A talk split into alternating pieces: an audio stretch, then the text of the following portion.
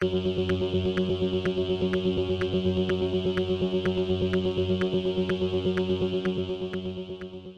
y caballeros, bienvenidos a 10 a 15, un podcast donde se habla de películas y series en un lapso de 10 a 15 minutos. Yo soy Ángel y en este episodio doble tanda voy a estar hablando de Machine Gun Kelly's Life in Pink y de The Curse. Machine Gun Kelly's Life in Pink está disponible en Hulu, mientras que The Cursed está disponible para rentarse en plataformas video on demand. Así que sit back, relax, que 10 a 15 acaba de comenzar.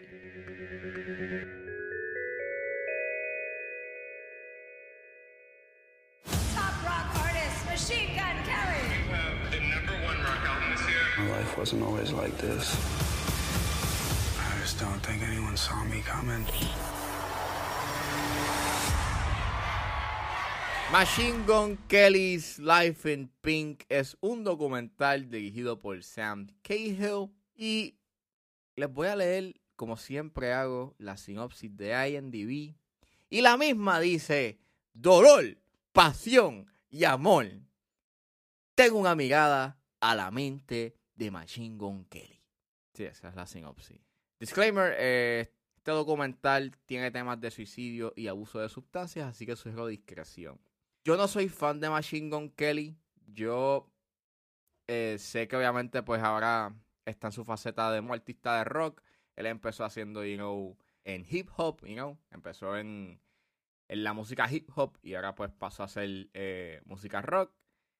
Y pues a mí no me gusta su, su música. Lo único que sí sé es pues los revoluces este, que él ha tenido, you know, a lo largo de su carrera. Eh, mayormente siendo estos comentarios inapropiados que se tiró en el 2010, en la década de los 2010, eh, hacia la hija de Eminem, que para ese entonces este, tenía minoría de edad. Y a lo largo de su carrera siempre se ha tirado, you know, comentarios inapropiados o ha tenido una conducta agresiva eh, en sus fans, que eso es algo que se puede ver en una escena en el documental.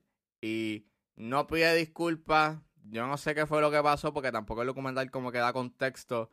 Y siempre ha estado como que en un revolú. Fiance y dijo, ah, vamos a ver el documental de Machine Gun Kelly. Y yo dije, está bien, dale, vamos a verlo. Y pues lo vi. Y es el peor documental que yo he visto este año. Este, diablo, está tan malo. Eh, el problema que yo tengo con este documental es que es pura estética. Y se siente como si le estuviesen limpiando la imagen a Machine Gun Kelly. Porque te lo hacen pintar como que él es una persona bien buena, trabajadora, que sí, obviamente, él ha tenido que trabajar pues para lo suyo, you know? O sea, y respectivamente de que pues a ti te guste la música de él o no, pues sí, ha tenido que pues eh, ir a la cabina del estudio, tocar, rapear, cantar, you know. Ha tenido que trabajar para llegar a donde está. Y pues, este, eh, eh, el issue está en la manera en cómo el documental trata de, de tergiversar y cómo ignora olímpicamente sus issues y sus controversias. Porque lo mayor que tocan, o sea, lo mayor que tocan de la gente que lo odia es que pues, que su música pues es mala. Eso es lo que dicen sus haters. Y pues el- la respuesta del documental es que pues él es pues incomprendido. Y pues el issue está en que cuando tú haces una inspección de por qué hay mucha gente que lo odia y cuáles son las razones, pues no solamente por su música, es pues por lo que dije anteriormente, por los comentarios inapropiados. Y en ningún momento el documental se detiene a darle un espacio a Machine Gun Kelly o el mismo Machine Gun Kelly decir, mira, eh, perdonen por los comentarios. Ellos nunca address, ellos no están aware ni le dan un cierto awareness a la conducta problemática que ha tenido Machine Gun Kelly. Y el que tú ignores ese detalle que es bastante grande y bastante importante que lo toques y trates de tergiversar y trates de, you know, modificar el por qué la gente lo odia por es que su música es que piensan que hace mala música y que él es un mal, un mal cantante, es bastante problemático, al igual que hipócrita. En ningún momento la mirada se siente genuina. Se siente que es como que es una, mi- es una decisión sumamente consciente de no tocarlo porque pues no hay manera de tú pues este justificar los comentarios es que él se ha tirado. Y mano, o sea, a nivel narrativo es un documental que está tan desenfocado, o sea, no tiene ningún tipo de norte. Básicamente estás viendo como que este mosaico de momentos cuando él estaba haciendo los dos álbumes que él hizo de rock. Eh, entonces, vuelvo. Es puramente estético. Lo que aquí. Aquí toda la estética es lo que hace que el documental, pues, you know, exista. Tienes estas decisiones de edición así bien este, estrambóticas y bien creativas y complicadas y, y que pues claro, sí, tú puedes decir si se ve, sí, de que se ve bien, pero pues no aporta nada a la narrativa del documental, es bien pretencioso en punto.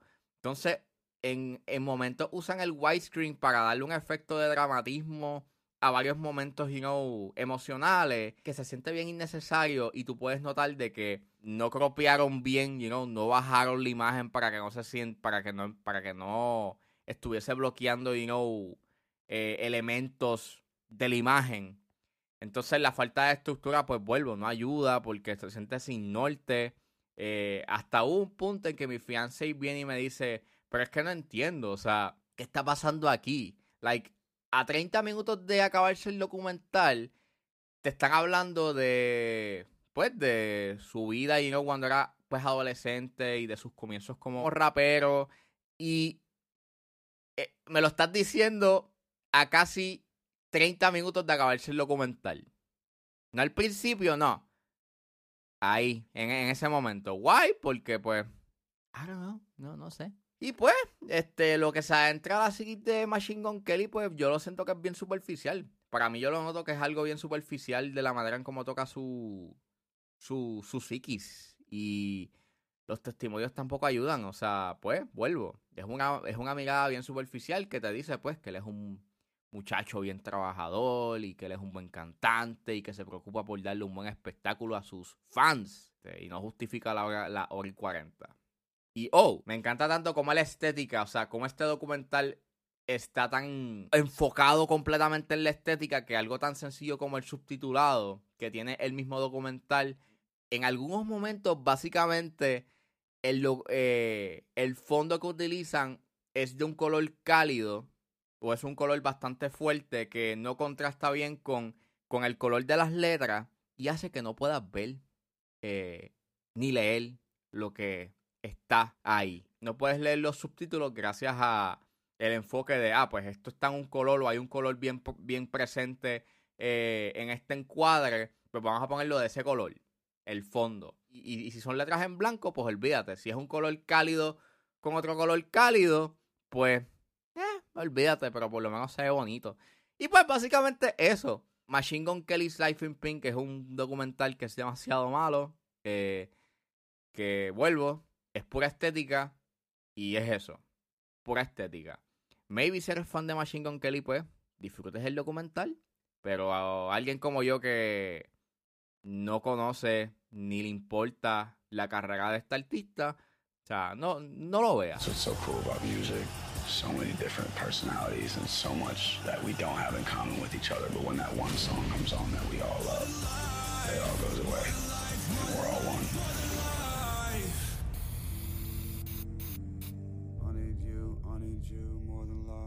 Y saliendo de Machine Gun Kelly's Life in Pink, que nos adentramos a The Curse, que está disponible para rentarse en plataformas Video on Demand. We've all dreamt of a silver that's cursed this land.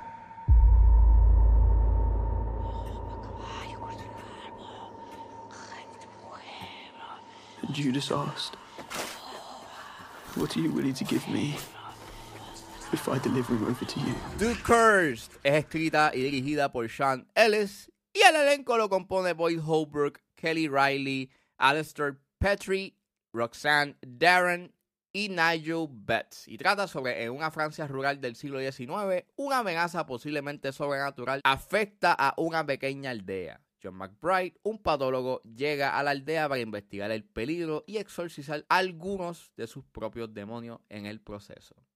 Nada, eh, hablé de esta película el viernes pasado en Cine Nerds junto con Gen Soto, Tolha, eh, Alejandro Rengo y este servidor. Si quieren saber un poco más de qué es lo que pienso de The Curse, pueden ir al canal de 15 en Richport, XV en Richport y escuchar esa conversación que está sumamente chévere.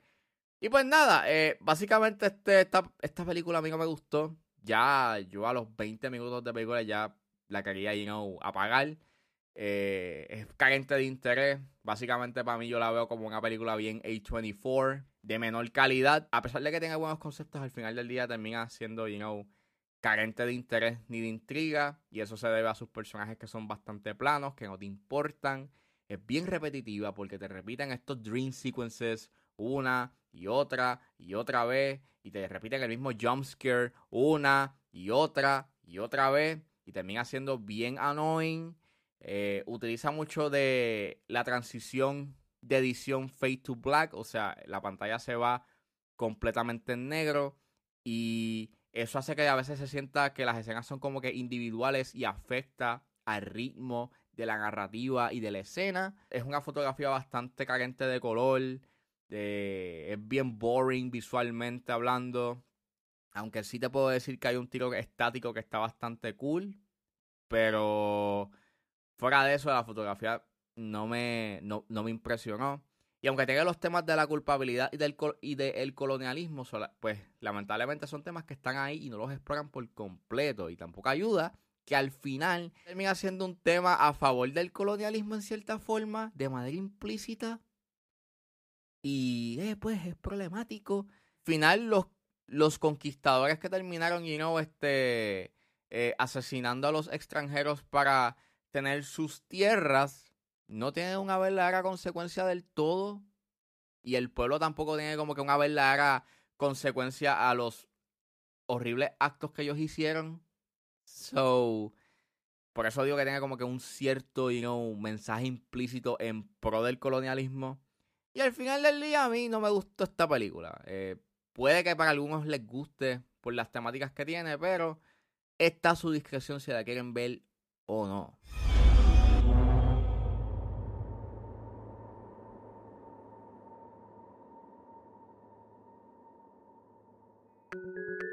Bueno, eso fue todo en este episodio de 10 a 15. Espero que les haya gustado. Suscríbanse a mis redes sociales. Estoy en Facebook, Twitter e Instagram con ángeles.pr. Recuerden buscarme su proveedor de busca favorito como 10 a 15 con Ángel Serrano. Gracias por escucharme y nos vemos en la próxima.